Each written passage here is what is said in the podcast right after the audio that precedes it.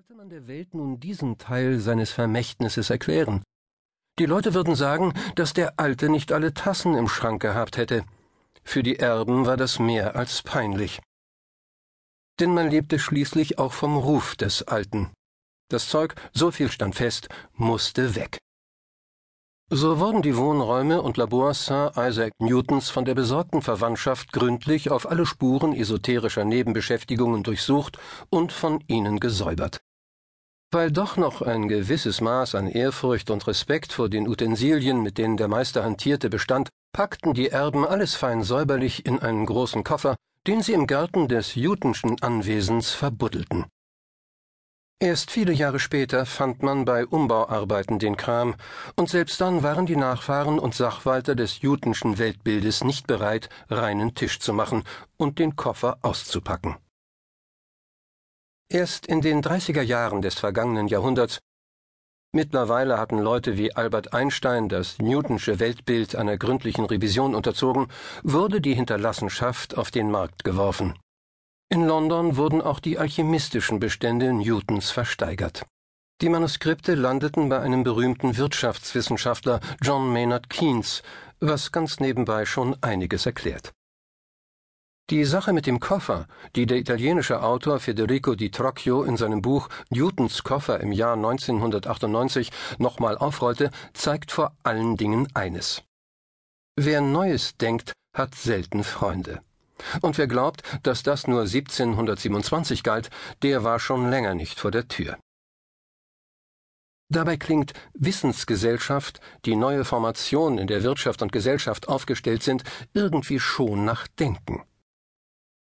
Denken ist, laut Schischkows philosophischem Wörterbuch, ein Vorgang, bei dem Vorstellungen, Erinnerungen und Begriffe eine Erkenntnis formen, um daraus brauchbare Handlungsanweisungen zur Meisterung von Lebenssituationen zu gewinnen. Das klingt praktisch. Und das ist es auch.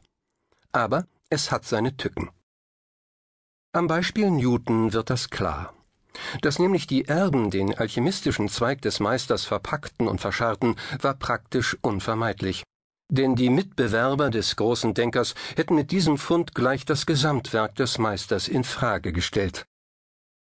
Darauf lauerte beispielsweise die halbe Royal Society, die angesehene Forschervereinigung des Königreiches.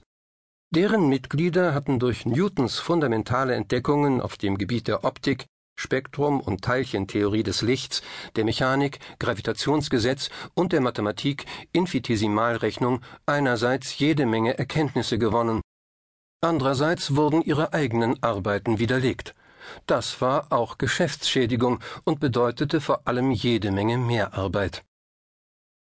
Selbst diejenigen, die die Früchte des Denkens schätzen, haben es nicht so sehr mit unfreiwilligen Überstunden. Es gab viele, die Newton diskreditieren wollten, erst recht nach seinem Tod. Und dass Newton seine Erkenntnisse tapfer verteidigte, machte die Sache nicht besser. Sagen wir es, wie es ist.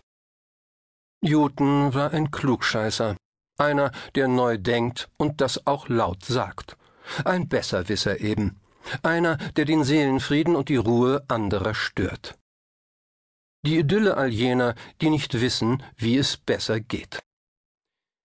Im Großen und Ganzen kann man die sich geistig anstrengende Menschheit, also ohnehin wohl nur einen Bruchteil der Gesamtpopulation, in zwei Denkschulen einteilen. In die Denkbürokraten und die Denkunternehmer. Newton war ohne Zweifel Denkunternehmer, denn was er an Wissen produzierte und damit an Problemen löste, gab es vor ihm nicht. Damit stellte er sich aber zwangsläufig gegen die große Mehrzahl jener, die mit dem vorhandenen Wissen gut ausgekommen waren, es verwaltet und sich gemütlich darin eingerichtet hatten, die Denkbeamten. Leute, von denen die Trocchio schreibt, sie waren nicht nur nicht in der Lage, anders zu denken, sondern weisen diejenigen, die es versuchen, auch noch zurück und grenzen sie aus. Wer Bürokraten bei der Routine stört, der kann schon mal die Koffer packen.